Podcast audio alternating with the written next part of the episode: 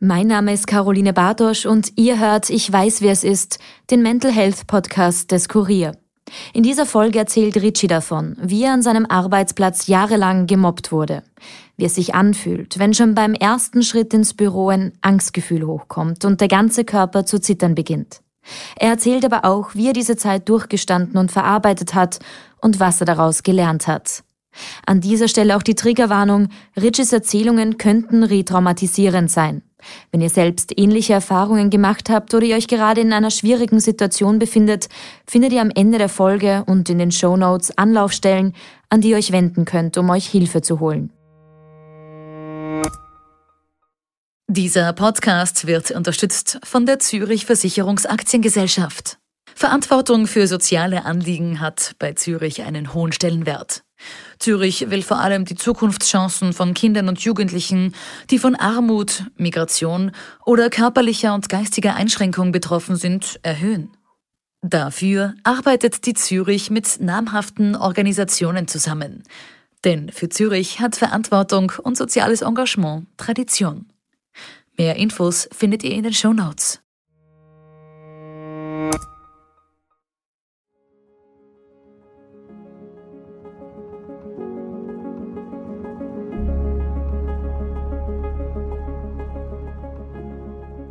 Hallo, mein Name ist Richie und ich weiß, wie es ist, jahrelang gemobbt zu werden.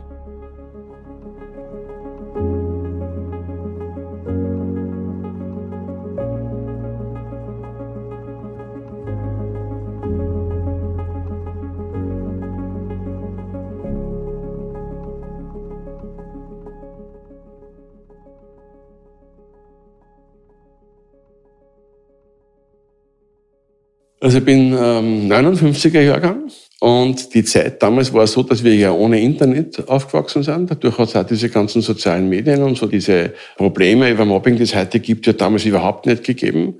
Und ja, wir waren ziemlich viel draußen. Wir waren immer unterwegs. Wir sind spazieren gegangen. Wir haben so Gruppenbildungen gehabt, so ein bisschen Rudelbildungen gehabt. Heute würde man sagen, in einer Clique waren wir da. Und ja, wir wir sind immer sehr gut miteinander umgegangen und wenn da irgendwo Meldungen gefallen sind, die andere beleidigend diskriminiert haben oder so, schau die Blade oder so, dann hat man gleich mal einen Ellbogen gespürt. Und deshalb sage ich, also in meiner Jugend und in meiner Kindheit kann ich mich nicht erinnern, dass Mobbing Thema war, weil es einfach Zivilcourage gegeben hat. Also man hat sich gegenseitig geholfen. Man ist immer für die, auf der Seite von den Schwächeren gestanden und für sie da gewesen.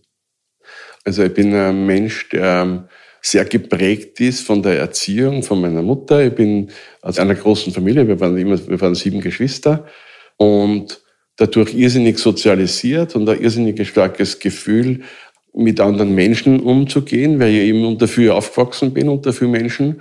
Und wir haben immer einen liebevollen Umgang gehabt. Und das hat mir eigentlich auch geprägt. Also das habe ich mitgenommen und irgendwie so auch das Gefühl, ich muss im Prinzip immer zu anderen Menschen gut sein, die, die, die in meiner Nähe sind und die, die, die mir umgeben oder mit die, mit die ich zu tun habe. Also grundsätzlich eine gute, positive Einstellung haben, äh, weil es ist eine gewisse Vorbildwirkung, die man hat. Auf der einen Seite, auf der anderen Seite, wenn ich zu tausend Menschen gut bin, dann wird, wenn ich in der Not bin, irgendwann einmal einer von den tausend vielleicht für mich da sein. Ich habe normale Hauptschule gemacht, später bin ich dann äh, in der Lehre gegangen, habe noch Schulen probiert, wo ich überall bei den Schulen, ich war in der, in der grafischen zum Beispiel kurze Zeit, habe aber dort nur für den anderen Retuschierarbeiten und so gemacht, habe da niemand versucht, allen zu helfen, aber habe nicht gelernt. Bin dort relativ schnell rausgeflogen aus der Schule, habe dann die Bundesfachschule für Flugzeugtechnik gemacht in Langenlebern, da habe ich auch zu den Besten gehört bei der Aufnahme. Da war ich bei über 300 Teilnehmern oder was, glaube ich, war an dritter oder vierter Stelle. Ähm, bei den Aufnahmetests war in der grafischen genau das Gleiche. Äh, und habe dort Drohnen entwickelt, kann ich kurz erwähnen, da ich einen Hubschrauber gesehen, in einem Hangar stehen, also ein, ein, ein, ein Hubschrauber-Skelett und habe nicht begriffen, warum die so komplizierte Flugzeuge bauen. Das geht ja viel leichter und habe so ein, mit, mit sechs Rotorblätter eine Drohne entwickelt, habe die dann meinem Lehrer gezeigt und der hat dann zu mir gesagt, ähm, das Ding kann nie fliegen, sie aufhören mit den Spinnereien, aber ich habe halt nur so äh, auch da nur meine Träumereien gehabt, meine Spinnereien gehabt, meine Ideen gehabt und nicht gelernt. Das heißt, ich bin auch dort nur relativ kurz geblieben und bin aus, der, aus dieser Schule auch ausgeschieden und habe dann eine Schlosserlehre gelernt, abgeschlossen auch und habe aber als Schlosser nur ganz kurz gearbeitet, weil ich habe dann ein Kind gekriegt von meiner ersten Frau bereits. Mit 19 habe ich schon, war ich schon Papa. Und da ist mir die Frau davon gelaufen. Die, ja, die hat mich in Deutschland kennengelernt, ich in Deutschland gewesen und ich habe da mein Kind von Deutschland holen müssen unbedingt. Bin ihr nachgefahren und habe meinen Job verloren dadurch. Ähm, einfach unbezahlten Urlaub genommen und gesagt, ich muss das Kind holen, das ist für mich wichtiger als jede Arbeit. Und ja, und so war ich den Job los. Dann habe ich noch mit den anderen, mit verschiedenen anderen Betrieben kurzfristig gearbeitet. Ich habe einfach nur geschaut, nie arbeitslos sein, einfach nur arbeiten gehen, so, so weit es geht. War neu in ein paar Firmen und da bin ich zum Bundesjahr gekommen.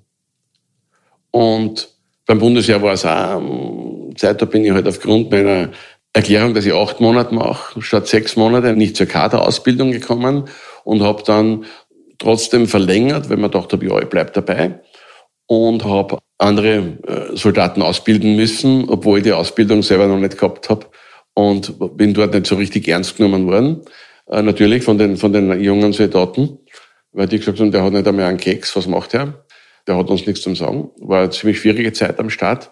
Später habe ich dann eine ziemlich ähm, schöne Zeit beim Herr gehabt und wollte mich sogar auf den Golan melden, habe meine Impfungen schon gemacht, war vorbereitet für Golan zum Fliegen und in der Zeit habe ich ein Angebot bekommen vom Justizministerium, ich könnte bei der Justiz anfangen zu arbeiten. Und ja, das Angebot habe ich angenommen, damit ich einen sicheren Beamtenjob habe, so wie mein Papa beim Heer. Und hat mir irrsinnig Spaß gemacht, hat mir Freude gemacht und habe dort begonnen. Ja, und dort war ich sechs Jahre und, und war eigentlich eine sehr schöne Zeit, muss ich sagen, hat mir sehr gut gefallen. Ich habe dort gern gearbeitet. Ich habe irrsinnig viel gelernt, mit Menschen umzugehen, von allen Schichten, weil da ist ja vom, vom Hofrat bis zum Sandler im Prinzip jeder drin gewesen, Terroristen, Mörder und, und, und, und. Man lernt ganz einfach wirklich Menschen zu nehmen, wie sie sind, egal wie die Geschichte davon war vorher. Und ich habe mich da immer sehr gut distanzieren können. Das war für mich einfach dieser riesengroße Schritt, warum ich mich dort so wohl gefühlt habe. Also die Geschichten sind mir nie nahe gegangen. Ich habe zwar emotional spürt man es schon, aber ich habe da nie irgendwas mitgenommen und diese Menschen verurteilt. Ich habe immer gesagt, verurteilen was tun die Richter und wir, wir sind da zum Beaufsichtigen. Und nach sechs Jahren ist so die Zeit gewesen, 88 war so der Zeitpunkt, wo AIDS ein riesengroßes Thema bei der Justizwache war, wo Justizwachebeamte mit blutverschmierten Messern von Häftlingen attackiert worden sind und die Gefährdung der Existenz von Beamten eine neue Dimension gekriegt hat, weil plötzlich nicht mehr, mehr ich persönlich in Gefahr war. Im Gefahrenhaus ist ja immer in Gefahr, dass man da irgendwie Opfer von so einem Verbrecher werden könnte, sondern das ist die Gefahr dann auf meine Familie übergegangen, wo ich gesagt habe, okay, wenn ich HIV-positiv bin, und damals hat man darüber sehr wenig gewusst, über diese Krankheit, äh, dann ist meine Familie auch in Lebensgefahr und das ist für mich keine Basis mehr gewesen, weiterzuarbeiten. Ich habe dann nach einem neuen Job gesucht und habe mich beworben in mehreren Banken unter anderem auch in der Nationalbank und dort eben beim Sicherheitsdienst, weil ich gesagt habe, es geht nicht mehr, mehr, ich kann den alten Beruf nicht mehr ausüben, bin viel zu lang weg. Der Personalchef wollte mich dann zu seiner Zeit eigentlich in die Schlosserei haben und hat gemeint, ja, du bist ein kleiner Schlosser, wir brauchen dort wem, ob ich das nicht machen will und ich, ich habe das abgelehnt, weil ich mich nicht traut habe. Ich habe echt Angst gehabt, ich, ich schaffe das nicht mehr. mehr.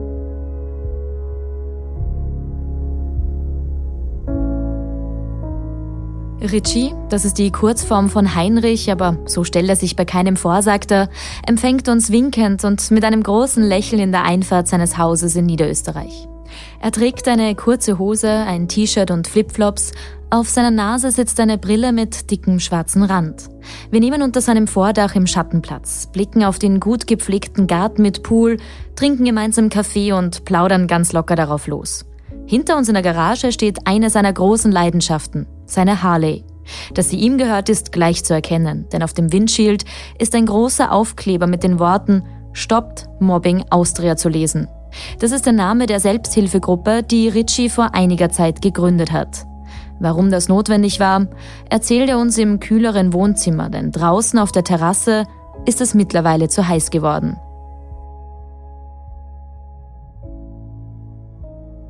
Also wie ich angefangen habe in der Nationalbank, war es so, dass ich gewusst habe, ich habe drei Monate Probezeit und ich muss in der Probezeit sehr gute Leistung bringen. Also das war gewusst, gewusst. Vielleicht wäre es gar nicht so notwendig gewesen, wie ich mich angestrengt habe, aber ich habe an mich sehr hohe äh, Anforderungen gestellt, weil ich gesagt habe, ich muss den Posten ganz sicher haben und er muss stabil sein und ich muss nach drei Monaten Probezeit diese fixen Aufnahmestatus erreichen. Das war für mich äußerst wichtig, weil ich doch schon Familie gehabt habe und Wohnort gehabt habe und Wohnung und Verpflichtungen gehabt habe und wollte nicht wieder abstürzen und nicht irgendwo anders neu anfangen müssen, aber mit großem Risiko.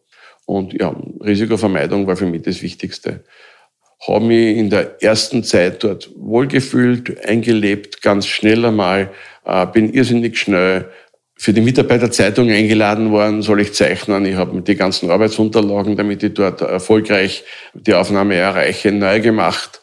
Das sind alles nur so alte Kritzeleien gewesen, damals noch mit Schreibmaschine geschrieben und so und, und überlackt und noch mit drüber geschrieben und händisch drüber geschrieben, mit denen hat man nicht arbeiten können.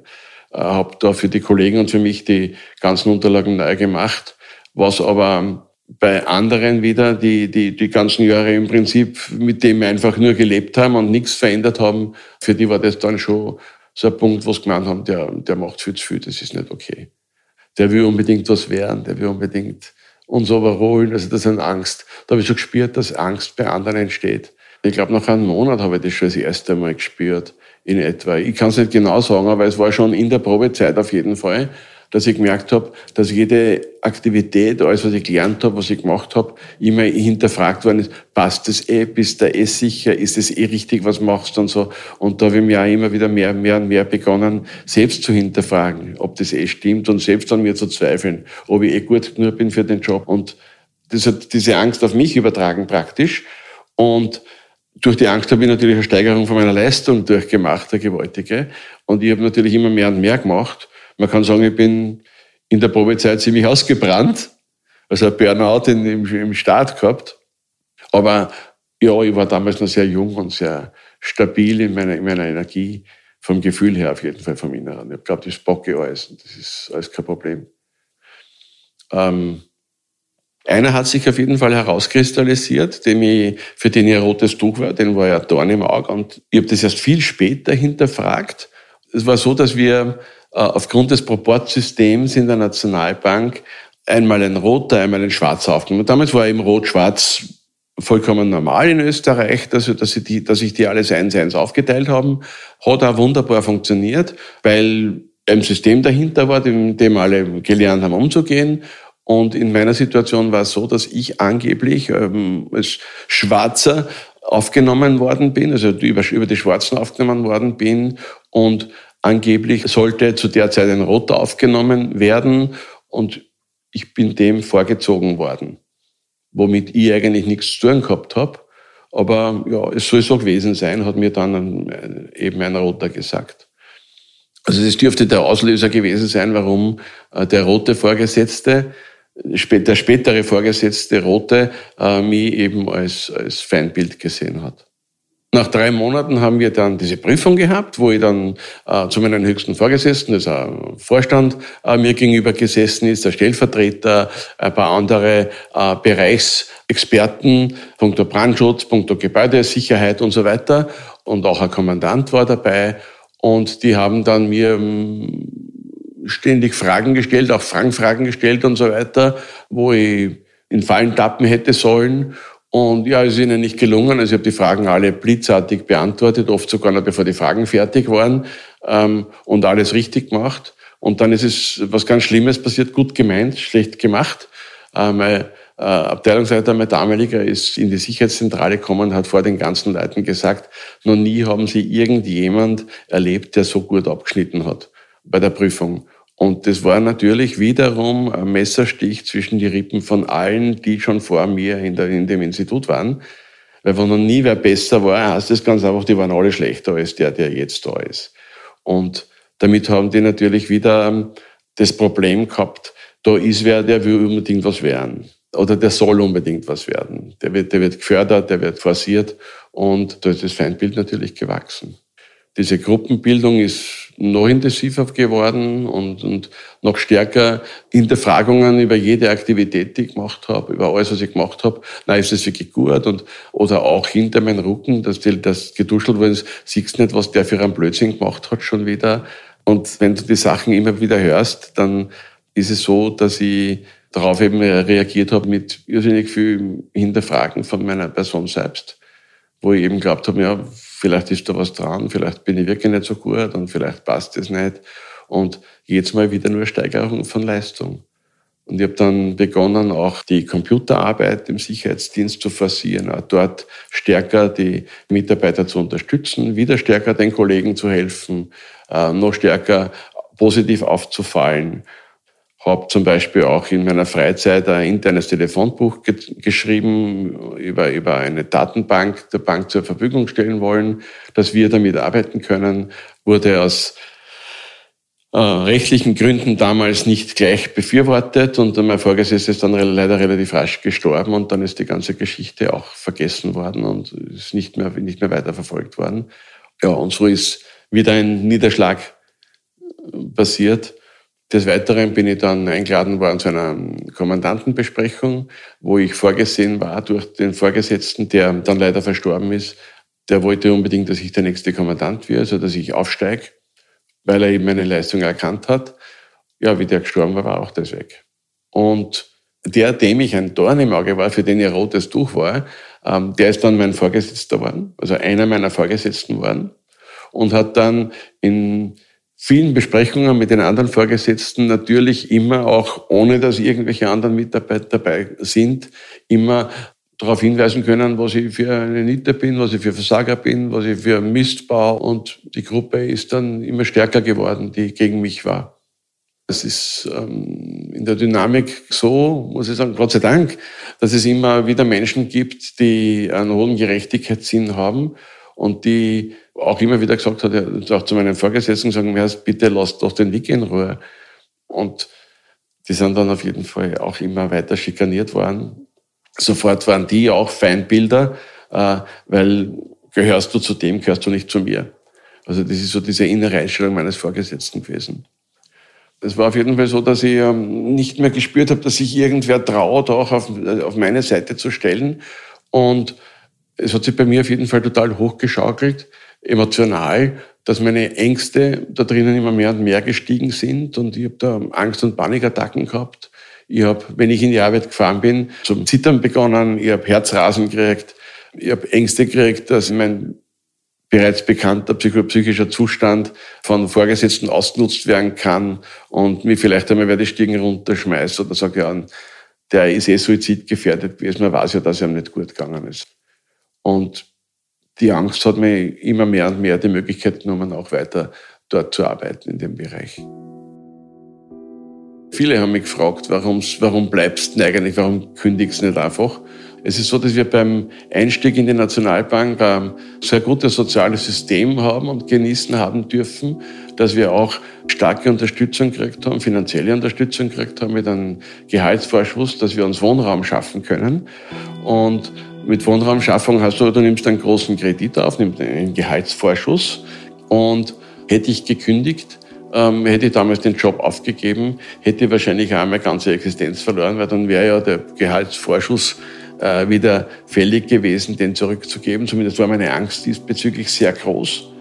Und ich habe immer Angst gehabt, wenn ich finanziell ins Schleudern komme dadurch, dass ich, dass ich aussteigen muss, dass dann auch die Familie ins Grund geht, weil die meisten finanziellen Belastungen ja Familien zerstören.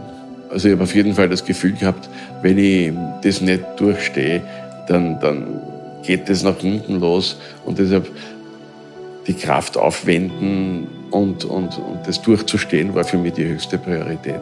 Wenn man sich jetzt denken, war so groß war größer als die Angst.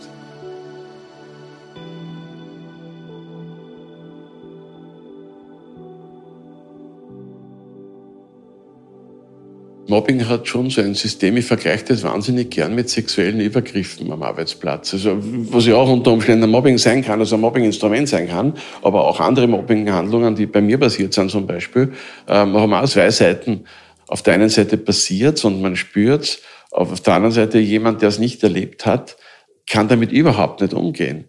Und das, das habe ich immer wieder erlebt, und auch in der Familie. Es ist vollkommen egal, wo man hingeht. Du kriegst im Prinzip, wenn jemand Mobbing nicht selber am eigenen Körper erlebt hat, überhaupt kein, kein positives Bild, fast kein Verständnis. Ähm, ich habe immer wieder gehört, ich höre heute immer wieder, na, mich kann man nicht mobben, mit mir kann man sowas nicht machen. Also ich antworte dann manches Mal ganz gerne irgendwie, vielleicht ein bisschen wehleidig oder verletzt dass ich sage, sag mal, wo dein Haus wohnt und ich sorge dafür, dass du nie mehr ins Haus gehst. Es ist so, das ist eine versteckte Drohung. Wenn, wenn, wenn man wirklich jemand schaden will und Hinderdruck schaden will, es funktioniert. Es ist, es ist nur schrecklich, dass es funktioniert. Aber ich glaube, ich komme mit dieser, mit dieser, mit dieser Antwort, die eigentlich aus einer Verletztheit rauskommt, mit, mit der Antwort kommt man beim anderen auch nicht an. Das Problem ist wirklich, wenn sie, wenn einer nicht kennt, wie sie ist, dann, dann, dann glaubt er, das ist nicht, nicht so tragisch ich, ich vergleiche es wirklich wahnsinnig gerne mit sexuellen Übergriffen, weil da, erleben die Frauen eigentlich, oder Männer, ist wurscht im Prinzip, sind nicht immer nur Frauen, erleben da dieselben Reaktionen von anderen. Warum kommst du so spät? Das habe ich oft gehört beim Mobbing. Warum kommst du so spät? Wieso hast du nicht gleich was gemacht? Wieso hast du nicht gleich? Ich hab gleich, ich hab immer wieder. Es hat niemand reagiert drauf. Und na, wieso bist du nicht weitergegangen? Ich bin weitergegangen. Ich bin immer weitergegangen, aber nicht ernst genommen worden oder beruhigt worden oder auch war bei einem damaligen Abteilungsleiter, Stellvertreter von mir, habe den geholt und gesagt, du, da ist momentan wieder eine ganz krasse Situation, die gegen mich ist. Hat er hat mein damaliger Vorgesetzter zu mir gesagt, verhalte dich ruhig, red nicht drüber, weil das wird ein Bumerang. Und das ist immer das Problem. Wenn du schweigst, machst du es immer schlechter. Und wenn du redest, findest kaum eine Unterstützung irgendwo wenn ich so einen kleinen Rückblick mache auf die Zeit, wie es mir damals gegangen ist, ich habe bei meinem Einstieg Schwierigkeiten gehabt, die ich nicht benennen habe können. Ich habe mich auf meinen Arbeitsplatz gesetzt, habe meine Arbeit normal gemacht und plötzlich kommt irgendeine Meldung von der Seite, von hinten, von irgendwo, von irgendeinem Kollegen, passt das eh, was du machst? Bist sicher, ist es eh richtig? Und das war auf einmal fast bei jeder Aktion. Das hat bei mir aber Unsicherheiten ausgelöst. Mir ist immer schlechter gegangen, ich habe bei mir zum Zweifeln angefangen passt es eh. Und in der Zeit hätte ich das eigentlich begreifen müssen, dass da schon angefangen hat, im Prinzip strukturell gegen mich sie zu richten.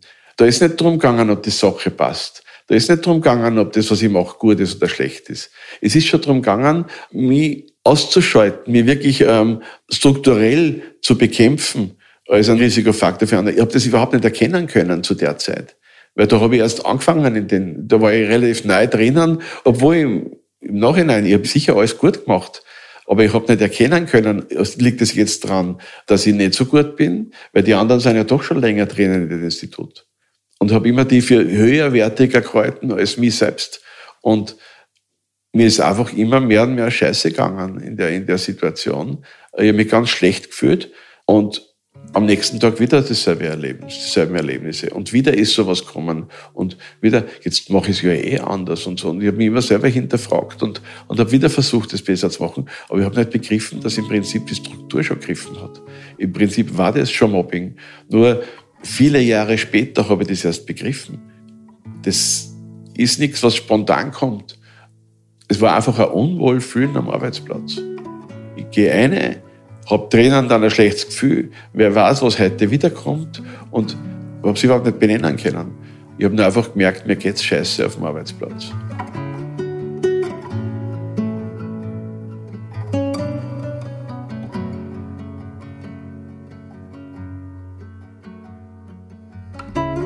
Richie ist also auf viel Unverständnis gestoßen, wenn er von seiner Situation erzählt hat.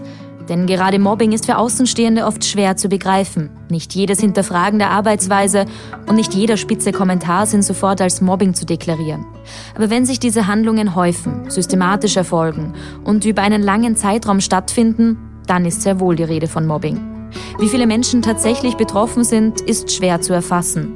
Häufig wird Mobbing mit der Schulzeit assoziiert. Doch laut einer Umfrage aus dem Jahr 2021 finden 51 Prozent der Mobbingvorfälle in Österreich im Job statt. Insgesamt waren in etwa 36 Prozent der österreichischen Bevölkerung zwischen 18 und 65 Jahren bereits Opfer von Mobbing. Ritchie konnte damals in eine andere Abteilung wechseln. Doch das Schikanieren hat nie wirklich ganz aufgehört. Ich habe dann den Arbeitsplatz wechseln können, Gott sei Dank. Bin ich dann über einen Abteilungsleiter von einem anderen Bereich aufgenommen worden. Er hat gesagt, ja, kannst bei mir anfangen. Und zwar war das, es war, war so interessant, durch dass ich so viel nebenbei am Computer gearbeitet habe, habe ich auch eigene Homepage gebaut, habe im Internet viel gearbeitet und bin dann im Internetservice von der Nationalbank gelandet. Dort war auch ein bisschen ein Toho Boho, da war auch so interner Konkurrenzkampf zwischen anderen, äh, unter dem ich ein bisschen gelitten habe. Aber da bin ich halt so äh, mehr oder weniger unbeteiligt mitgelaufen. Ich bin nur nicht, weil die untereinander ähm, gefeitet haben, ja, von meinem Gefühl her jetzt, vielleicht aufgrund meiner Vorgeschichte, bin ich bei vielen Sachen nicht eingeladen gewesen oder war nicht dabei bei Arbeiten, wo ich gemeint habe, ja, eigentlich sollte ich da auch drinnen sein. Und dann hat mir ein neuer Vorgesetzter geholfen, meinen Job zu wechseln, meinen Arbeitsbereich. Und die Hilfe hat so geendet, dass ich dann plötzlich mit dem Postwagen durch, durch das Institut fahren haben müssen. Und ich habe mich aber dort nicht unterkriegen lassen. Ich habe ganz einfach gesagt, also mit mir nicht. Also, und ich wollte das nicht machen, eigentlich. Ähm, habe mir gedacht, ich lasse mich nicht weiter diskriminieren und, und, und runtermachen und habe dort die Post ausgeführt, das Einzige, also nicht mit Jeans und Leiberln, so wie es die anderen gemacht haben, sondern ich habe jeden Tag einen, neuen Anzug angehabt, einen schönen, gepflegten Anzug, Bügelkanten, so wie es sich gehört, jeden Tag ein anderes Hemd, andere Krawatten, bis mir dann der Chef von der Öffentlichkeitsarbeit aufgenommen hat. Er hat gesagt, was machst du bei der Post, komm zu mir. Und dann habe ich den Wechsel durchgezogen. Äh, dann ist es nicht wirklich besser geworden, weil ich gemerkt habe, aha, da wird auch gekämpft auf allen Ebenen. Gehörst du zu ihm, gehörst du nicht zu mir. Also das System ist leider damals so massiv gewesen, dass auch auf der vorgesetzten Schiene da sehr viel gestritten worden ist. Und das haben die Angestellten gespürt untereinander. Ja, dort bin ich auf jeden Fall geblieben. Ich bin dort loyal geblieben. Also dem Vorgesetzten, der mich da geholt hat in der Öffentlichkeit, zu dem bin ich sehr loyal geblieben. Habe ich habe gesagt, da habe mich fix positioniert. Ich habe gesagt, ich bleibe bei ihm und solange er bleibt, bleibe ich auf jeden Fall bei ihm.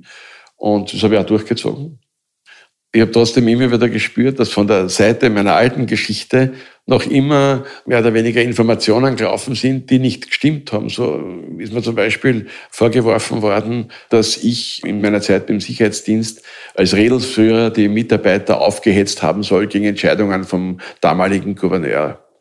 Was sie als Lüge herausgestellt habe, ich habe das erst zehn Jahre später erfahren. Und mit diesem Wissen ist mir auch bewusst worden, ja, es hat nie aufgehört. Es hat nie aufgehört. Ich bin zwar dort weg gewesen aus dem Bereich, ähm, aber es hat nie aufgehört. Und meine, Situation war dann natürlich noch intensiver, ähm, wo ich auch gespürt habe, ja, der lange Arm dieses Vorgesetzten ist noch immer da. Hat sich auch später noch ausgewirkt. Ich bin 40 Jahre Sportschütze gewesen, habe den Schützenverein in der Nationalbank geleitet, auch, also von der Nationalbank, vom Sportverein. Und habe auch dort meine Probleme gehabt über diesen Vorgesetzten, der Teil dieser, dieser Organisation war, also dieses Vereines. Der hat immer reinfunken können, hat immer reingefunkt und hat, war auch immer erfolgreich. Aufgrund der Gruppendynamik. Es waren immer dieselben Mitspieler, es waren dieselben Player, die aktiv waren. Ich kann es gar nicht mehr ganz genau sagen, wann das war, dass ich nicht mehr konnte, wo es dann überhaupt nicht mehr gegangen ist, wo ich dann psychologische Betreuung braucht habe. Da habe ich mir Therapie genommen, zwei Jahre war ich auf Psychotherapie. Zusätzlich habe ich nachher noch psychologische Reha gemacht. Das heißt, sechswöchentliche Aufenthalt habe ich zweimal gemacht, damit ich das Ganze durchstehe. Ich glaube, das erste Mal war ich noch im Sicherheitsdienst, das zweite Mal dort nicht mehr, mehr. Und hat mir schon geholfen, weil ich ja doch überlebt habe in der Zeit, natürlich. Aber ich habe immer mehr und mehr Medikamente genommen und habe so viele Psychomedikamente genommen, dass ich gesagt habe, ich mag das nicht mehr. Das war der Grund für meine zweite Reha, wo ich gesagt habe, bei der zweiten Reha, ich mag von den Medikamenten wieder weg, weil als Zombie leben macht keinen Spaß. Also ich habe mehrfach in der Zeit versucht, in Frühpension zu gehen, weil ich gesagt habe, ich pack das nicht mehr, mehr. Man hat meinen Arbeitgeber dann aber Gutachten machen lassen. Und die Gutachten sind mir gegenüber total negativ ausgefallen, haben mich eher als ähm, Narzisst hingestellt. Also das ist eine reine, in den Gutachten eine reine Schuldumkehr passiert, wo ich ähm, den Gutachter nicht vermitteln habe können, wie es mir wirklich geht. Also vielleicht auch, weil sie sich das nicht vorstellen haben können. Ich habe keine Ahnung, wie so ein Gutachten dann schlussendlich zustande gekommen ist. Auf jeden Fall war es sehr negativ für mich und habe keine Chance gehabt, wegzukommen. Und nach mehreren Gutachten und mehreren Versuchen über die Betriebsärztin hat die die Idee entwickelt, was wäre, wenn ich statt in Pension in eine Zeiganstalt gehen würde. Aber Zeiganstalt, das habe ich gewusst, gibt es keine mehr. Und habe dann bei meinem Personalchef angesucht um eine Versetzung in eine Tochtergesellschaft. In der Zeit habe ich auch schon mindestens ein Jahr regelmäßig Schaltungen im Intranet gemacht, das heißt auf das Blackboard der Nationalbank, die mit den Kollegen informiert über, wie verhält man sich beim Mobbing, äh, was ist überhaupt Mobbing, was ist die Fürsorgepflicht des Arbeitgebers und habe die wirklich in regelmäßigen kurzen Abständen die ganzen Mitarbeiter informiert und auch so erreichen können über eine interne Plattform. Und dann hat mir irgendwann der Personalchef und der Betriebsrat äh, zu sich gebeten, ein Gespräch, sehr, sehr, für mich damals sehr angenehmes Gespräch, wo ein wertschätzendes Gespräch und haben gemeint, was, ob sie sich Sorgen machen müssten um mich. Und ja, und so bin ich dann bei einem weiteren Gutachter im Auftrag der, der Nationalbank gelandet. Und mit diesem Gutachten wurde ich praktisch in die Frühpension gezwungen, obwohl es vorher abgelehnt war. Ich habe das aber dann auch vermerkt in dem Schreiben, das mir die Nationalbank geschickt hat, dass ich auf eigenen Wunsch in Pension, in Frühpension gegangen bin, dass dem nicht so ist, dass ich den Druck bekommen habe und gehen musste.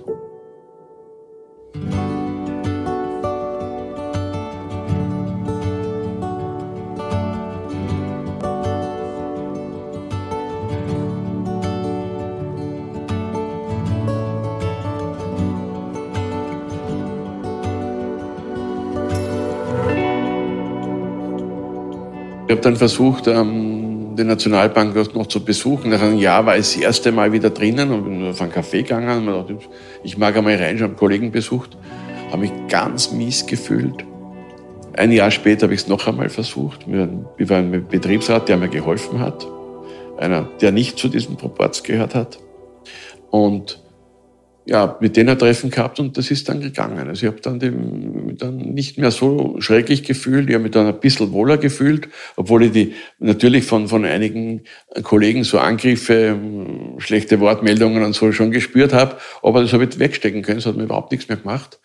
Und dann war ich so weit, dass ich gesagt habe, okay, ich kann nicht klagen, weil wer klagt, verliert und habe begonnen, im Prinzip eine Aktion zu starten, wo ich gesagt habe, okay, ich stelle mich vor die Nationalbank, mache auf diesen Missstand, der nie behandelt worden ist, weil es mich so gequält hat, nach wie vor, aufmerksam und stelle mich vor die Bank hin mit, mit riesen Plakaten und mache und mach öffentlich, was da passiert ist. Und sie sollten darauf reagieren.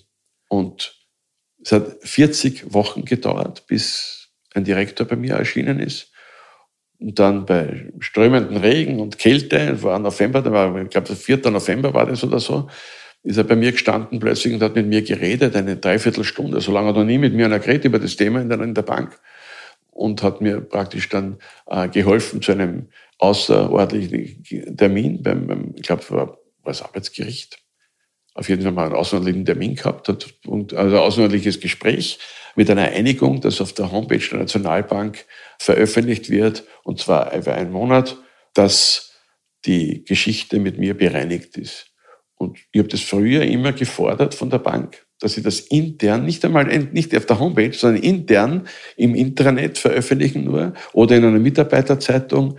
Ich habe hab nie der Bank schaden wollen. Gell? Das war mir ganz wichtig. Also ist mir heute noch wichtig. Ich mag Ihnen heute auch nicht schaden. Sie haben im Nachhinein die Sache für mich gut gelöst.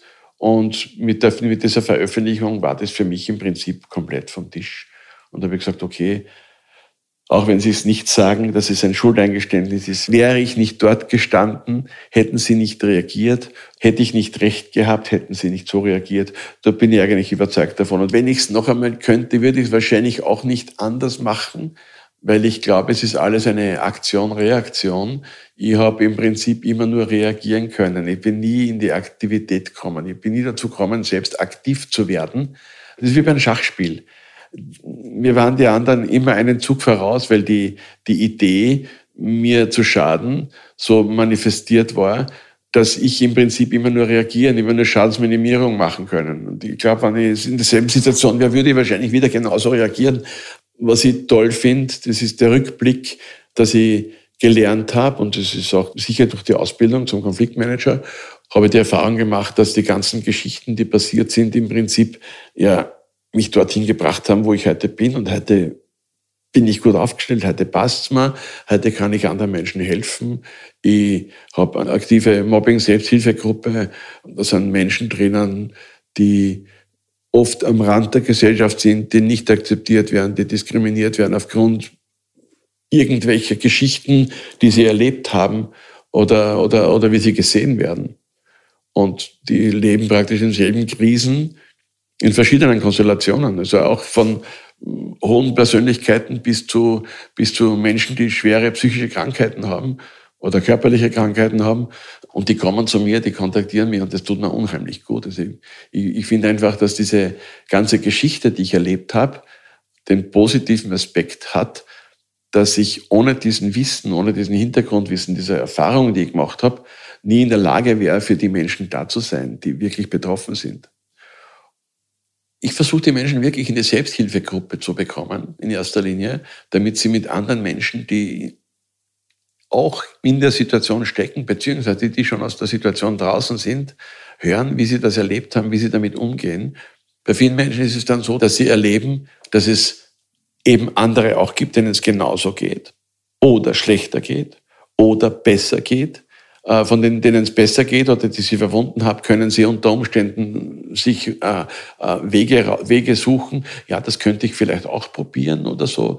Und wenn es ihm schlechter geht, ja, dann haben sie oft das Gefühl, ja, da könnte ich vielleicht auch helfen mittlerweile, weil ich habe ja auch schon Erfahrung. Und ich glaube, dieser, dieser Erfahrungsaustausch und dieser Erlebnisaustausch, der gegenseitige, äh, der hilft vielen Menschen. Deshalb ist mir die Selbsthilfe so wichtig. Also ich würde den Menschen sicher gerne auf den Weg mitgeben, dass sie lernen, die Vergangenheit zu akzeptieren und als Lehrzeit für ihr jetziges Leben sehen, weil die Zukunft können sie nicht voraussehen. Nie. Niemand weiß, was morgen passiert. Und es kann morgen wunderschön sein oder auch nicht. Wir wissen es nicht. Niemand kann vorausschauen. Einfach mit positiven Gedanken auf eine Veränderung in die Zukunft gehen und, und im Moment leben. Das Wichtige ist wirklich im Moment schauen, dass ich im Moment glücklich bin. Also mir geht's heute gut. Ich denke nur manches Mal dran, dass das schon Spuren hinterlassen hat. Also ich merke da immer wieder, dass so verschiedene Verhaltensmuster oder Reaktionen von mir entstehen, ähm, die, mich, die mir an die alten Geschichten erinnern. Also es belastet mich so heute im Alltag, dass ich ähm, manches Mal merke, dass ich einfach viel zu viel Rücksicht nehme auf das, was die anderen wollen und die Anforderungen von den anderen oft gar nicht so hoch sind, wie ich sie selber stelle, weil ich im Prinzip aufgrund meiner Erinnerungen immer glaube, ich muss den anderen recht machen und ich muss ich muss gut sein und es muss einfach immer alles passen. Und es ist aber gar nicht so notwendig und das Bewusstsein habe ich heute. Nach diesen vielen Erlebnissen in meinem Leben, die, die im Prinzip meinen Weg begleitet haben, sehe ich, das war eine lange, intensive Schulzeit, die ich durchgemacht habe. Und da habe ich so viel gelernt in dem Leben. Und ich fühle mich einfach so viel reifer, mit diesen Problemen umzugehen. Ich fühle mich so äh, glücklich, positiv in die Zukunft schauen zu können, weil ich das alles hinter mir habe. Und weil ich ja eh nicht weiß, wie es morgen wird. Und ich gehe einfach immer davon aus, es wird morgen besser als gestern. Also die Schulzeit muss ich nicht nochmal wiederholen. Ich bin aus der Schule draußen. Und das, das ist schon ein gutes Zeichen. Also ich bin jetzt im Prinzip in einem Lebensabschnitt, wo ich sage, ich habe eine starke Lehre hinter mir und ich kann jetzt wirklich mit dieser Lehre in mein Leben viel anfangen. Jetzt geht's los.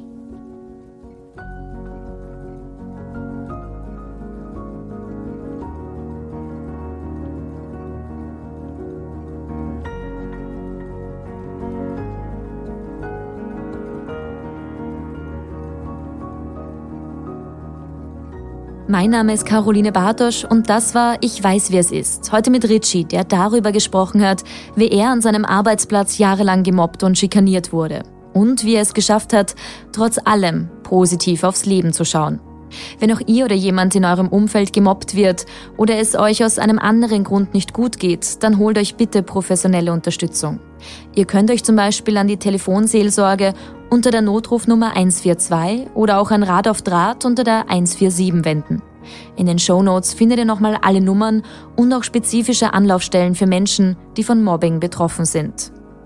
Ich weiß, wie es ist, ist ein Podcast des Kurier. Falls euch der Podcast gefallen hat, drückt auf Abonnieren und hinterlasst uns bitte eine Bewertung in eurer Podcast-App. Und vor allem erzählt auch euren Freundinnen und Freunden von uns. Folgt uns auch auf instagram.at slash kurier. Ton und Schnitt von Dominik Kanzian, Redaktion von Yvonne Wiedler, Leila Dotzikal und mir Caroline Bartosch. Social Media von Lena Hemmetsberger und Daniela Sonn, produziert von Elias Nadmesnik.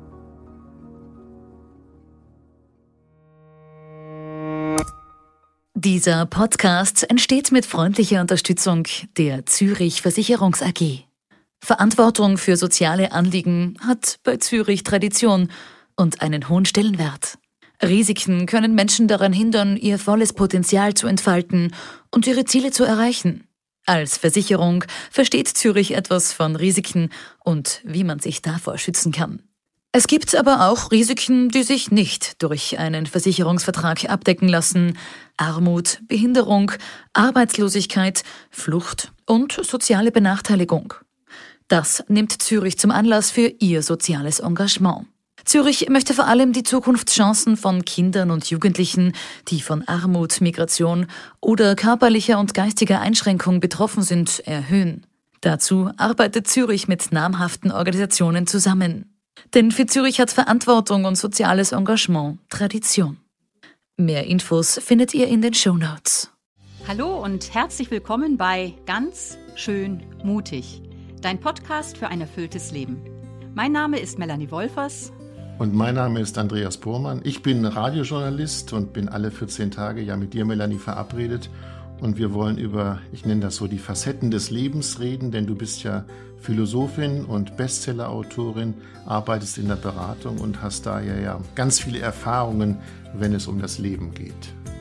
Und mir geht es um das Leben. Das Leben, sag ich mal so, ist keine Generalprobe. Jeder Augenblick, den wir leben, ist einmalig. Und jeder Mensch ist innerlich sehr viel reicher, als er selbst ahnt. Davon bin ich überzeugt. Und daher möchte ich Menschen anregen zu erkunden, was in ihnen steckt und jede und jeder soll die eigenen Antworten finden auf die Fragen, die ihm das Leben stellt. Darauf bin ich gespannt und eines ist noch zu sagen, ganz schön mutig, dein Podcast für ein erfülltes Leben gibt es kostenlos zu hören auf allen gängigen Podcast-Plattformen. Jeden zweiten Dienstag gibt es eine neue Episode. Weitere Informationen findet ihr auf melaniewolfers.de. Bleibt nur noch zu sagen, ihr hört von uns, wir freuen uns auf euch. Bis dahin.